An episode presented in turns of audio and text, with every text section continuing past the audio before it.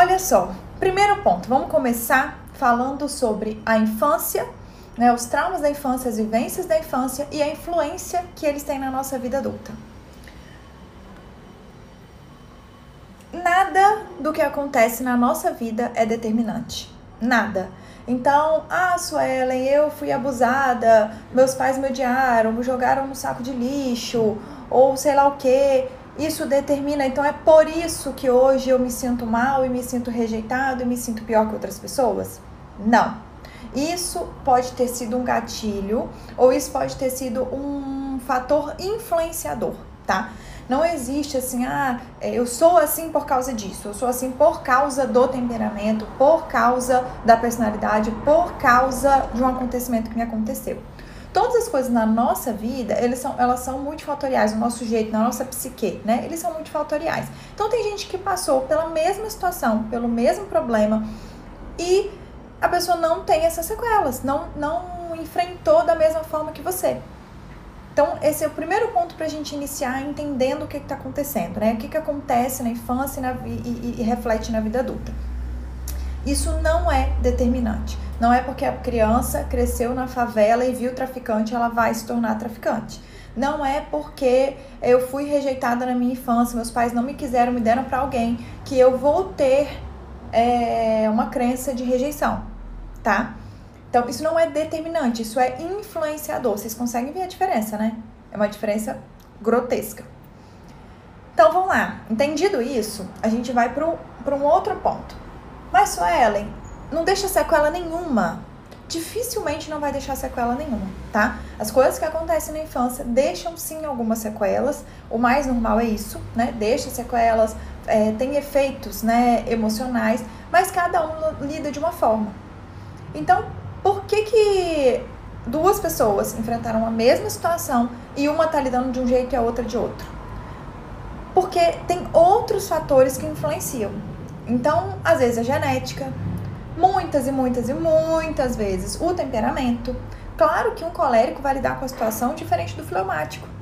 Claro que o sanguíneo, então, e o fleumático vão lidar de formas completamente diferentes o sanguíneo ele já é mais exagerado, né? Ele é mais intenso. Então, aconteceu o mesmo problema na vida dele. E do fleumático, que ele geralmente não dá muita ênfase para nada, nem o que é muito bom, nem o que é muito ruim. Se acontece a mesma coisa, a influência, a sequela que deixa na vida de cada um é muito diferente. Vocês estão conseguindo perceber? Então, assim, não é que não deixa sequela nenhuma. Deixa, né? Provavelmente vai ficar uma sequela, só que essa sequela ela, ela vai variar de pessoa para pessoa. Por isso que não existe, tá, gente? Não existe. que Às vezes a gente ouve as pessoas falando assim: é, ah, eu fui abusada, então isso afetou isso na minha vida? Depende. Depende. Não existe isso de toda criança que foi abusada vai ter problema sexual? Não. Não, de jeito nenhum. Tem indícios, tem, tem chances, né? Mas depende de como a pessoa olha aquilo. Depende de como a pessoa lida com aquilo, tá? Obrigada a todo mundo que está entrando agora. Obrigada mesmo. Podem mandar perguntas, podem interagir. Até agora, o que, que a gente falou? Nenhum acontecimento da sua infância é determinante para justificar, explicar quem você é hoje. Nenhum acontecimento, tá? É, é, justifica as suas atitudes, o seu, seu jeito hoje, tá? Eles, eles podem dar uma explicação e eles podem influenciar. E o que que faz, né? Isso, eu ir para um lado ou ir para o outro diante de uma mesma situação. São dois, duas crianças, gêmeas, irmãos gêmeos. O que que fez um aceitar a situação de uma forma melhor e vamos seguir em frente, irmão, nós dois somos dados para um orfanato, vamos seguir em frente, e o outro de repente estaciona um pouco, sofre um pouco mais. Temperamento. É, algum fator que talvez aconteceu na vida de um não aconteceu na vida do outro. O ambiente em que um foi inserido e o outro não. Às vezes uma cuidadora abusou desse, não abusou desse, lá no orfanato. Às vezes um é, levou uma queda, se machucou e ele não teve os cuidados necessários e o outro isso nunca aconteceu. Entende? Então, assim, o, não necessariamente o fato de ter sido rejeitado, de ter sido abandonado, vai influenciar de forma igual, porque tem outros milhões de fatores. Tá ok? E aí, agora eu quero que você pense em situações que hoje a gente consegue entender muito bem. Então, por exemplo, estou na sala de aula e o professor pediu para ir no quadro fazer uma responder uma pergunta. Aí eu, Suelen, hoje, tô lá fazendo faculdade, fui no quadro, preenchi e errei. Eu sinto envergonhada, certo? Ou fiquei envergonhada, caramba, cometi um erro. Mas eu quero que vocês imaginem uma criança, que tudo que ela tem na vida dela é professora, a escola, o pai, a mãe e os irmãozinhos. É basicamente isso, a família e depois ela se abre um novo mundo quando ela vai para a escola, tá? Imagina para ela essa vergonha, aquele monte de criança rindo dela, aquele professor tipo isso pode ser muito traumático. Por quê? Porque a criança não tem muitas vivências, muitas experiências, ela não tem muita razão ainda bem estruturada, uma consciência muito bem estruturada para ela separar. Isso não é pessoal, não foi comigo, acontece com todo mundo. Estão entendendo? Então, ela eu quero que vocês façam uma analogia de uma esponja seca. Criança é esponja seca. Adulto é esponja encharcada, tá? Então, e, e o adolescente é uma, é uma esponja meio seca, né? Tudo que você derrama em cima de uma esponja seca, essa esponja absorve tudo. Derramou ali em cima, ela absorveu, tá? Já uma esponja encharcada, você derrama algumas coisas, algumas coisas se perdem, algumas coisas se vão, não absorve 100%. E aí, por que essa analogia? Porque eu quero que você entenda que tudo o que aconteceu na vida de uma criança, como ela não tem outras vivências, outras experiências, ela ainda não sabe, ela não teve experiência para lidar com aquilo, tudo ela absorve de uma forma muito intensa. Então, claro que vai gerar vários, vários sintomas, né? Várias sequelas na vida da criança. Claro que vai. Deixa eu ver o que vocês falaram até agora. O abuso na infância me marcou demais. Só quem passou sabe. Não acredito que possa julgar sem ter passado. Eu não tenho dúvida. Não, gente, eu tô falando que sim, que marca. Mas isso não é determinante. Até porque, Débora, tiveram outras pessoas que foram abusadas e que isso não foi determinante, por exemplo, na vida sexual. E para outras pessoas que foram abusadas, sim, isso foi determinante na vida sexual. Isso foi é, um, um, ponto, não vou dizer determinante, porque não é determinante, tá? Eu estaria falando mentira se eu falar que é determinante. Mas isso influenciou de uma forma muito mais pesada para algumas pessoas e para outras não tanto. Até porque vai depender do tipo de abuso, de como foi feito, se foi com violência, se a criança tinha consciência que estava sendo abusada, se ela só achava que estava e não tinha certeza. Então, são diversos fatores influenciadores que, que modificam completamente a narrativa da história, tá? Então, eu não estou dizendo que o, o abuso não seja um fator. Não, gente, eu tô falando exatamente o contrário. Eu estou falando exatamente que você é uma esponja seca e que tudo que te acontece nessa infância que é derramado sobre você, você vai absorver. E isso vai gerar alguma coisa na sua vida. Isso não quer dizer que vai determinar. Ah, eu nunca casei porque fui abusada. Não, tem um monte de gente que foi abusada e casou. Ah, eu sempre escolhi mal homem né? Escolhi namorado ruim. Isso é porque eu fui abusada. A gente não pode falar que é porque você foi abusada, porque tem um monte de gente que foi abusada, que sofreu violência às vezes pior, mas que é, ela não escolheu mal homem. Tá entendendo? É só esse o ponto de que não. Vou salvar assim, tá? Vou salvar assim. A live vai ficar salva por 24 horas. Muito complicado. A vida é, sexual, com certeza fica comprometida para muitas pessoas, tá, gente? Mas não é para todo mundo que foi abusado. Assim como tem muita gente que passou fome, nem por isso tem problema com dinheiro ou problema com obesidade, com compulsão de comida. Então a gente vai dizer assim, ah, então todo mundo que passou fome algum dia na vida vai ter compulsão por comida. Não, claro que não. Tem um monte de gente que conseguiu lidar com isso de uma maneira é, é, mais leve, por quê? Porque depende do temperamento, depende de como os pais tratavam, depende de como a situação foi vivenciada na época, tá? É, então, vai depender muito do seu temperamento, da sua personalidade. Isso tudo, o temperamento já nasce com a gente, né? Eu tenho um destaque sobre temperamento. E a personalidade, ela é construída ao longo da vida, né? De acordo com as suas vivências, de acordo com o ambiente, de acordo com seus pais, com os ensinamentos que são dados. Então, isso vai, tem gente que fala que a personalidade é construída mesmo até os 12, tem gente que fala que é até os 6. Então, assim, não tem ainda uma uma clareza, uma, uma unanimidade nisso, mas a gente sabe que é na infância, tá? Isso aí ninguém discute, é na infância. É... E aí eu quero que vocês entendam por que, que a gente está falando da influência da, da infância na vida adulta. Porque a infância, ela é como se fosse, é o primeiro encontro que a gente tem com o, com o mundo real, com a vida real, né? A gente está ali dentro da barriga da nossa mãe, a gente ainda não tem esse encontro com o mundo, com pessoas, com, com experiências, né? E aí quando a gente. A parte da infância é como se fosse considerado a, a base da constru de uma construção, sabe? O alicerce.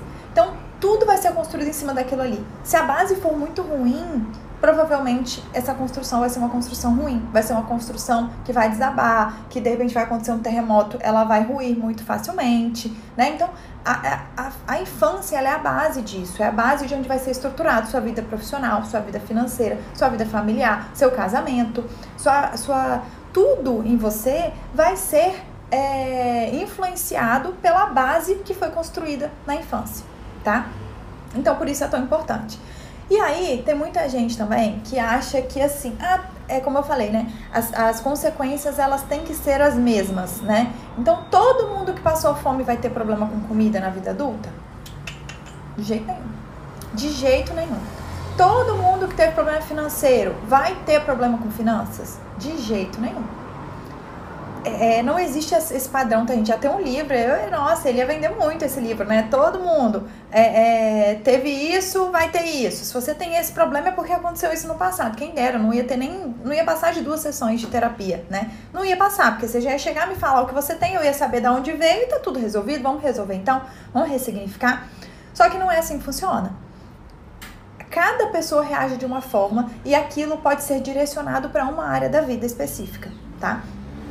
Então vamos lá, eu vou dar exemplos para vocês, tá? Para vocês terem insights aí e pensarem, né? Ah, será que isso aconteceu na minha infância? Eu sinto isso. Talvez isso é, possa ter essa raiz. Eu tô dizendo que tem essa raiz? Não, eu tô dizendo que possivelmente, que é muito provável que tenha tido essa raiz.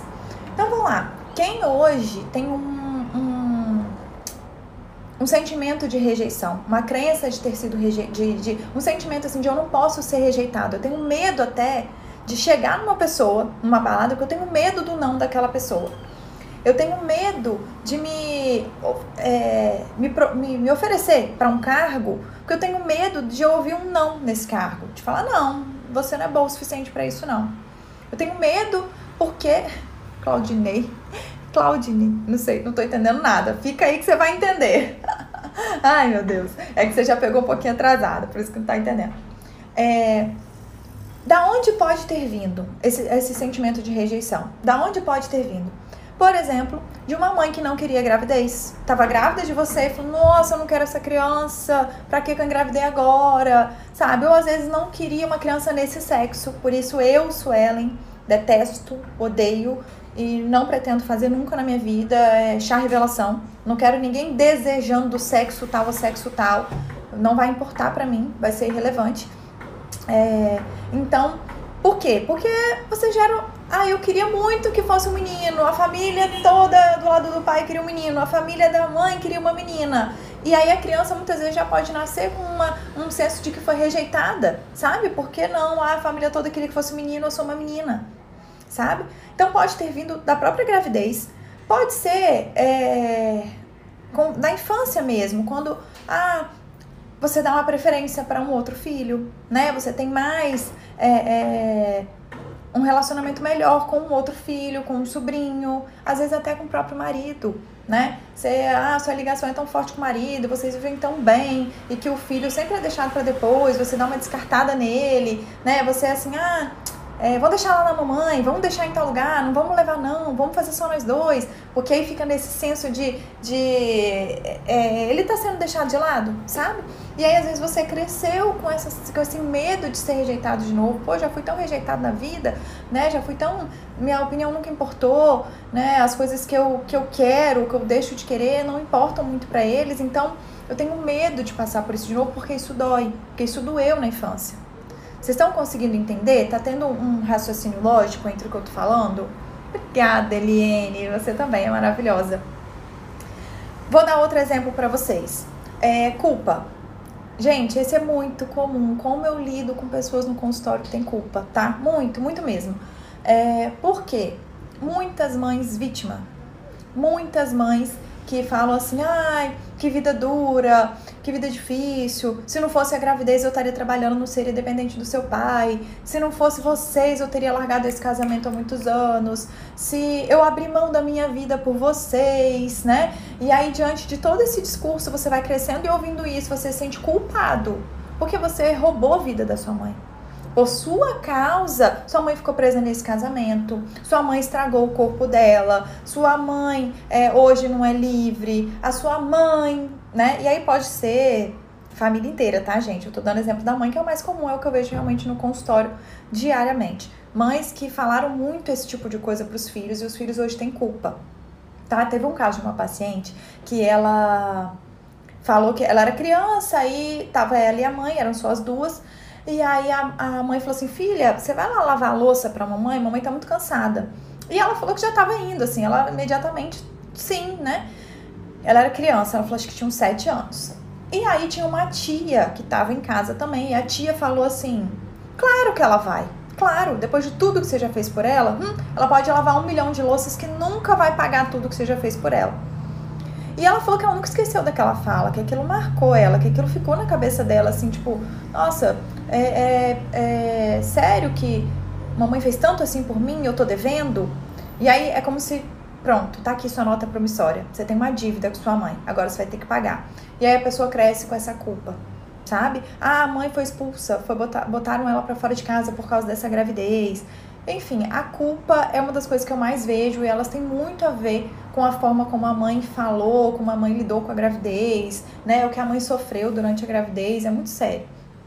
Outro exemplo, é filhos que às vezes têm pessoas, né, que tem essa crença de essa coisa muito perfeccionista, aquela coisa que não aceita errar, que é crítico demais, que se cobra muito.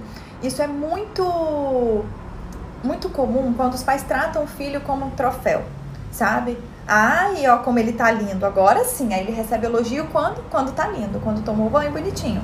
Ele recebe elogio quando ele tirou a melhor nota. Ele recebe elogio quando ele foi um bom menino. Né? Ele é validado nesses momentos. Ele não se sente amado quando ele erra também. Então ele, ele, ele acha assim, é, é doloroso, é sofrido demais.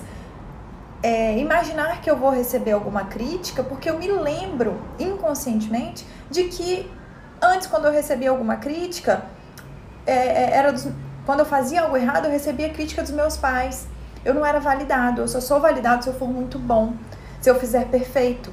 Então, esse tipo de análise precisa ser feita porque às vezes você está se criticando o tempo inteiro, repetindo o comportamento dos seus pais para se manter num sintoma. Num sintoma horrível, num sintoma péssimo de, de, de autocrítica, né?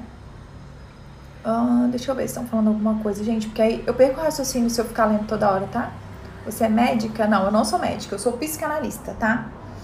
Uh, outra coisa, uma pessoa que vive na, numa crença de, de competição, né? A pessoa vive é, se comparando com os outros numa ideia de eu preciso competir, eu preciso ser melhor, né? Eu não ligo nem se eu tiver. A pessoa não ligo da pessoa estar tá ganhando dinheiro, mas eu ligo dela estar ganhando mais do que eu.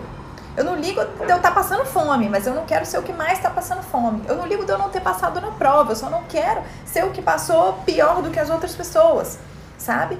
Então, da onde pode ter vindo isso? Pode, pode ter vindo de um milhão de coisas, de um milhão, um bilhão de coisas, mas comum, muita comparação entre primos, entre irmãos, né, entre pessoas da família, muita comparação. A pessoa o tempo inteiro era colocada como aí, ó, ó, seu irmão tirou nota boa. Ó, seu irmão foi elogiado, seu irmão passou de primeira, seu irmão já consegue nadar, seu irmão já consegue. Aí pode ser irmão, como eu falei, pode ser qualquer pessoa, coleguinha, amiguinho, enfim. E aí a pessoa muito comparada, ela acaba vivendo uma vida competindo com as outras, porque ela competiu a vida toda, né? Querendo ou não querendo, ela foi colocada numa competição, numa corrida, né? Deixa eu ver os comentários aqui também. Tive uma infância e uma adolescência conturbada em razão das discussões e violência. A única defesa que eu tenho foi distorcer a realidade. Todo sentido. Você, aí, vamos lá, vamos pegar, né, como eu falei no início, sobre temperamento, sobre personalidade de cada um, sobre a, as vivências de cada um. Atendo muito, muito também pessoas que tiveram pais que viviam em brigas, viviam em discussões, que eram um relacionamento extremamente pesado. E aí esses pais, é, é, aí tem dois filhos, né? Um filho muitas vezes ele prefere distorcer a realidade, como ele falou. Não tô vendo isso, ele, ele entra em negação, né? Faz vista grossa para as coisas, finge que não é com ele, põe uma música e finge que não tá ouvindo a briga. Um outro filho, por causa do temperamento, entra na briga, se mete e ameaça matar o pai. Um outro filho, de repente, vai sentar e vai chorar no canto e vai guardar, reprimir aquele sentimento para ele. E aí a gente costuma, às vezes, repetir isso na vida adulta. Costumo a repetir toda vez que eu estou numa situação em que eu estou vendo alguém brigando, eu me retraio, eu fico calado, ou entro pro quarto e choro. Tá entendendo? A gente acaba repetindo isso ao longo da vida. Se não formos os melhores em tudo, a sociedade não aceita a gente. Perfeito, já já. Que saudade, já já. Perfeito. A gente, quando a gente tem esses pais que colocam a gente como troféu ou que ficam colocando muita comparação entre o filho e outras crianças, é, ou comparam até o filho dos outros. Às vezes não comparam o próprio filho, mas comparam. Ó, aquela, aquela filha do fulano é mais bonita que a filha do ciclano, né? E o filho vê. Vai, devem fazer isso comigo também, né? Devem comparar também, né? É, outro exemplo que eu quero dar para vocês: escassez. Oi? Ai, caçamba. Não posso clicar aqui com o negócio que ele, ele sai apagou aqui minha tela. Mas enfim, voltei. É, escassez. Cada um lida de uma forma, né? Tem gente que quando começa, passa uma necessidade em casa, é, seja uma necessidade real ou uma necessidade que os pais criaram, né? Um pai muito pão duro, muito mesquinho. E aí faz a criança achar que realmente que tá faltando as coisas, que não tem, né? Que vai faltar para os outros, enfim. Esse, esse senso de escassez que às vezes é colocado é dado muito a continha, você não pode comer mais, você o presente é só naquela data específica, porque não tem dinheiro, porque não pode e tal. Esse senso de escassez ele pode gerar né, uma criança que talvez é, tem dinheiro, mas morre de medo de ficar pobre. Né, um adulto, na verdade, né? Que tem dinheiro, mas morre de medo de ficar pobre. Ou então que nem luta para ter dinheiro porque ele já sabe que ele não vai ter mesmo, porque ele nunca teve nada.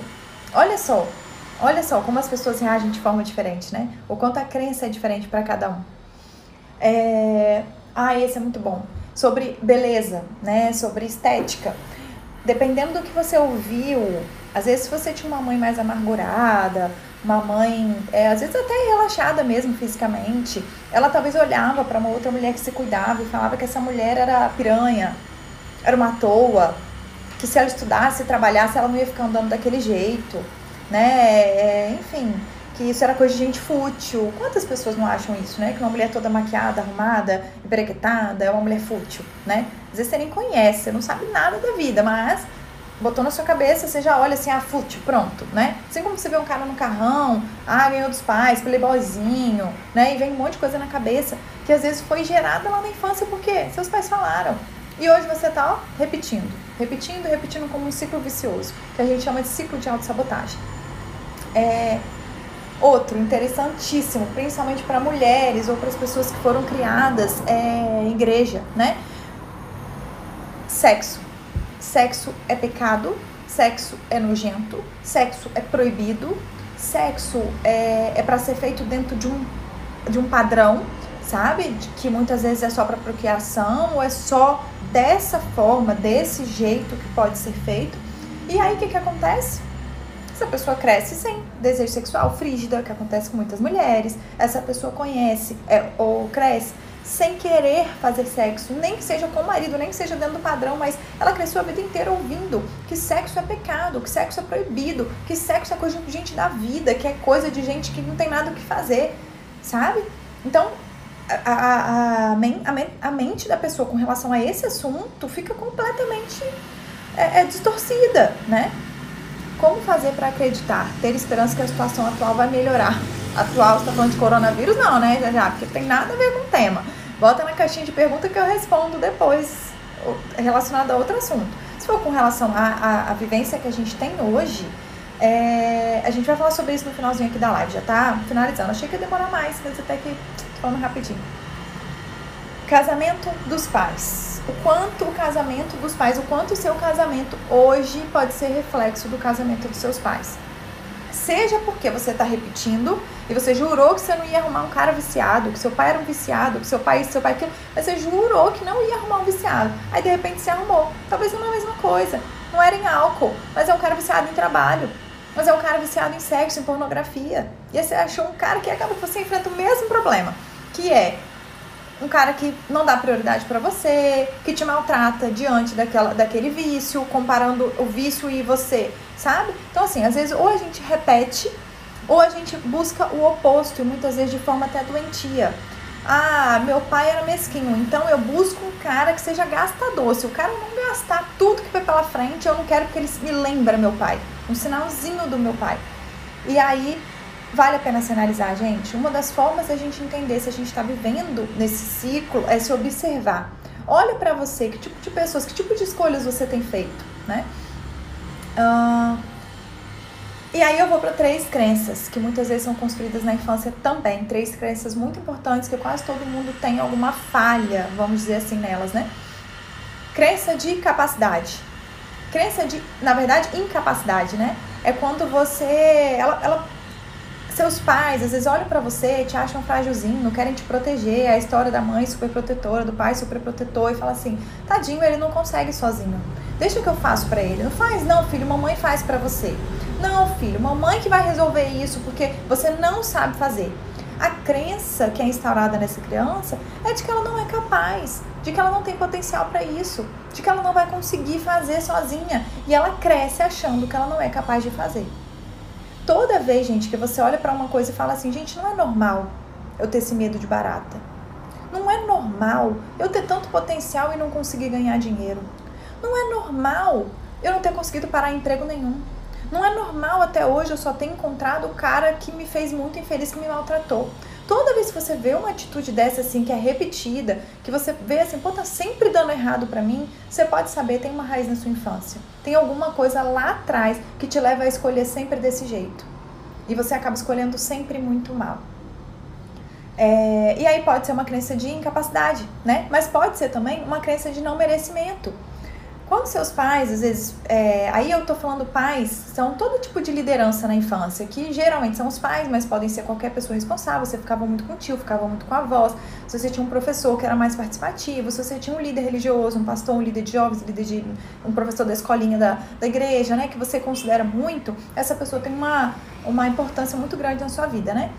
Então, é, por exemplo, se esse pai, essa mãe ou esse, esse essa pessoa que participou né, ativamente da sua criação, enfim. Se ele sempre coloca alguma coisa na sua frente, então, por exemplo, ah, você tá passando mal, mas eu tenho que trabalhar. Não vou cuidar de você, não. Você vai ficar aí, vou deixar você com outra pessoa. É, é, a prioridade não é você.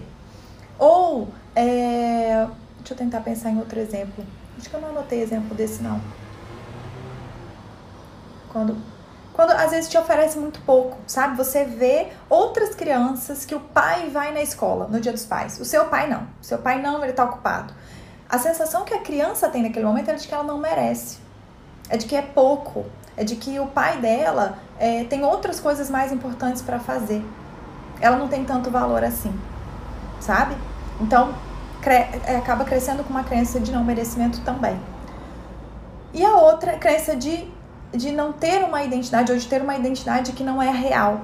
Então, por exemplo, você não é, né? É, você, é, ah, ela não é assim não, ela é fraca, ela não tem posição, ela, ela, ela não tem personalidade, ela, ela é manipulada facilmente, ou ela faz tudo que a irmã manda. Você cresce ouvindo isso. E aí você começa a acreditar que você realmente é aquilo que foi falado para você. Isso é um perigo, gente, é um perigo, porque a quantidade de pais que falam que o filho é burro, que o filho é gordo, que o filho é imprestável, que o filho é inútil, sabe? E conforme isso vai se repetindo, e se isso às vezes é falado uma vez, mas tem forte impacto emocional na vida da criança, virou uma crença. Ou às vezes não é falado de uma forma tão, tão enfática, num momento tão dramático, mas se isso é repetido por diversas vezes, também pode virar uma crença de que a pessoa não é. Ela não é. Ou então que ela é. Deixa eu ver. Pergunta. Suelen, as pessoas julgam muito a dança a dois como algo erótico. O que acha disso? Preconceito, né, Carol? Preconceito. É, é, é, julgamento de todo lado, gente. É julgamento de todo lado. Preconceito. Às vezes a pessoa nunca dançou a dois. A pessoa nunca fez a experiência para ver se realmente é erótico ou não. Mas ela fala que é. Porque ela acha que é, porque é o achômetro dela. Então, assim, é muito preconceito, né? Em várias áreas. Eu vi uma menina falando, ah, que eu faço polidense, mas eu tenho vergonha de falar. Porque as pessoas já me acham assim que eu sou a, a enfim, né, sexualizada do mundo. Não poder falar isso, não poder praticar uma atividade física relacionada a esse assunto, porque sexo é tabu, né? Então, se essa menina gosta de transar ou se ela quer ter uma performance melhor no sexo, é um absurdo, né? É tenso. Medo de barata é difícil, em barata não faz nada. Pois é, mas às vezes direcionou para alguma coisa. O que o André colocou muito legal, gente. Às vezes você nunca passou fome, mas você come descompensadamente. É porque às vezes você deslocou um trauma para uma outra coisa. O seu, o seu medo pode ter sido de barata, ou pode nunca ter enfrentado nenhum problema com barata. Às vezes nunca enfrentou coisa nenhuma, mas você deslocou o medo que você teve de uma outra coisa para barata. Aí é muito tempo de terapia, tá, gente? Aí não dá pra gente falar aqui na live, não. Muito bom, Su, ótimos exemplos. Obrigada, Mila. Eu cresci ouvindo essas coisas pela minha mãe e provavelmente foi reprimida em muita coisa, né, Vera? Fala pra gente, compartilha com a gente. Você cresceu ouvindo essas coisas, tipo, você não é, você não pode, você é fraquinha, ou você é burra, ou você é imprestável. E aí, gerou, te atrapalhou na infância? Su, quando a criança faz terapia, você já consegue identificar para onde os traumas dela direcionam?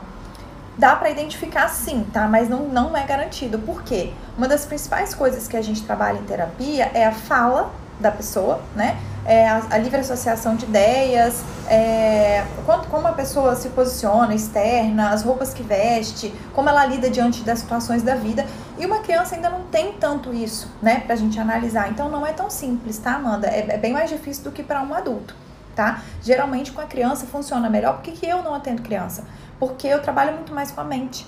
Enquanto talvez um psicólogo cognitivo comportamental, ele vai tratar comportamento. Então, às vezes é mais fácil tratar desde já o comportamento e quando a criança for ficando mais adulta, ela entender os traumas e ressignificar eles, do que ela já criança tentar entender os traumas e ressignificar, entende? Eu tava fazendo dança do ventre, que é muito sensual e serve para repressão. Total, Vera, serve muito para repressão. Me atrapalhou na vida adulta, mas já está resolvida. Que maravilha. Então, gente, olha só, são vários, tá? A gente pode ficar aqui horas, eu for tentar pontuar, ah, uma, um trauma que a pessoa teve com a comida, né? É, tem uma criança que eu conheci que ela era de um orfanato, ela foi adotada e ela na hora, na hora que o, ela tava brincando com as crianças, enfim, e na hora que era o horário da refeição, lá era bem rígido. Então, assim, ou você come agora ou você vai ficar sem comer, né? Porque as, as meninas tinham que arrumar a cozinha, arrumar as coisas, eram poucas funcionárias para muita criança. E aí, então isso acontecia direto com ela. Ela abria mão de comer para brincar e daqui a pouco quando ela ia comer, ela ficava sem comer. Então, na, na refeição mais tarde, né, na janta, por exemplo, ela comia descompensadamente porque estava morrendo de fome. E aí hoje, né, já é uma criança é, mais, mais, um pouquinho mais crescidinha, ela ainda tem esse comportamento, sabe? De quando ela vai comer, ela comer descompensadamente, ela, ela nem pensa, ela vai botando pra dentro, come, come, come, come, come, come. E aí quando você vai analisar o caso dela, vai ouvir a história dela, ela teve essa, todas essas situações na infância que influenciaram. É, é profundo, né? Parabéns, Vera, dançar é vida, entendi. Adoro dançar. É, e aí, gente, vamos lá a gente tem essas situações né, que, que acontecem e que influenciam muito na nossa vida adulta. E como que a gente faz para transformar isso, para ver isso de uma forma diferente? A primeira coisa, obviamente, se você tiver condição, se você puder, é fazer terapia. Você vai passar uma hora aí da sua semana só falando de você, falando do seu histórico, pensando em atividades que você possa fazer para te lembrar. Às vezes você esqueceu. Então, é, você vai puxando na sua memória, isso vai ficando cada vez mais claro na terapia, tá? Primeiro ponto, se você tiver condição, faça terapia, não vai te fazer mal, muito ao contrário, vai te fazer muito bem. Mas uma coisa que vale muito a pena você fazer é se observar, sabe? Comece a prestar atenção, eu falei agora, né, sobre coisas que eram para ser normais, se não são. Coisas que era para eu, pra, eu. Eu sei que a maioria das pessoas lida tão bem com isso, porque eu lido tão mal? Porque quando alguém me faz uma crítica, eu fico arrasado. E eu sei que não é, não era para tanto. Provavelmente isso aí é fruto de alguma coisa que te aconteceu lá atrás. Então investiga, se observe e investigue. Isso que você está sentindo. O uh, que mais? Já falei isso, né? Que quem foi abusado não vai agir assim, não vai. Ah, vai ter tal complexo. Teve abuso sexual, você vai ter problema sexual. Nem sempre, não é assim que funciona. A gente desloca, como eu falei, o medo da barata, às vezes desloca para alguma outra coisa. E uma outra forma de você resolver, então, é fazendo terapia, é se observando, se analisando, conversando com seus familiares sobre o seu passado. É muito importante. Pergunta para seus pais como é que foi a minha gravidez? Casou? Por causa da gravidez, vocês estavam numa crise, mamãe estava bem emocionalmente, vocês estavam bem financeiramente. Depois disso, pai, mãe, vocês é, financeiramente ficaram melhor ou pior? A gente sofreu algum trauma nessa época, vocês brigavam muito, porque às vezes a gente bloqueia, a gente esquece, é um mecanismo de defesa, negação, né? Então eu apago da minha memória para negar que isso aconteceu, para não vivenciar isso, porque isso me machuca, né? Então, é, é, busque nesses almoços em família, nesses encontros, conversar sobre esse assunto. Pergunte, mãe, quais foram os pontos mais importantes que você lembra assim, que aconteceram na nossa família de 0 a 7 anos? E aí você coloca como uma criança lidaria com essa situação. Como será que, se eu, se eu visse hoje uma criança enfrentando isso, uma briga de pai e mãe, uma separação de pai e mãe, é, eu pulando de casa em casa, né, faltando as coisas em casa, dependendo de ajuda dos outros, como uma criança deve ver esse mundo? E aí começa a olhar para você, e eu? Com esse jeito meu, mais sensível, ou mais, ou mais grosseiro, ou mais não sei o quê, como, como que eu, criança, teria lidado com isso? Como será que isso foi para mim, sabe? Faz essa análise, se imagine naquela situação, imagine como você reagiria se você estivesse vivenciando, se você tivesse a maturidade que você tem hoje, olhando aquela situação, como, como será que essa criança reagiria? E uma outra coisa que eu acho que é a mais importante, que é o que a gente faz né, no, no, no processo de análise, é muito difícil você fazer isso sozinho, mas é possível sim, que é você mudar o seu eixo narrativo, que é você ressignificar a sua história a partir disso. A gente vê pessoas que elas contam a história delas é, através do olhar do que aconteceu. Então, é, eu não sou a Suelen que tem uma família, que enfrentou muitos medos e que hoje é uma profissional bem-sucedida e que ajuda outras pessoas. Não, eu olho, eu sou a Suelen, que um dia tive um trauma familiar e isso me marcou muito. Vocês conseguem perceber? É como se a lente da vida da pessoa fosse aquele evento traumático aquela situação. Eu fui rejeitada, eu fui traída, eu vi muita coisa horrível, eu vi meus pais tentando se matar, sabe? Eu vi meu pai batendo na minha mãe. É, a separação deles foi uma, uma separação que eles fizeram alienação parental, um ficava se xingando, xingando o outro pra mim. É, e aí a gente vê, às vezes, a nossa vida com esse olhar, a partir disso. E eu quero que vocês passem a olhar a vida de vocês, os traumas de vocês, as experiências de vocês, apesar de. Quero que vocês olhem quem eu sou hoje, apesar de tudo que me aconteceu de ruim. Apesar daquela história, apesar da minha mãe ter me tratado dessa forma, apesar de. Olha quem eu sou hoje.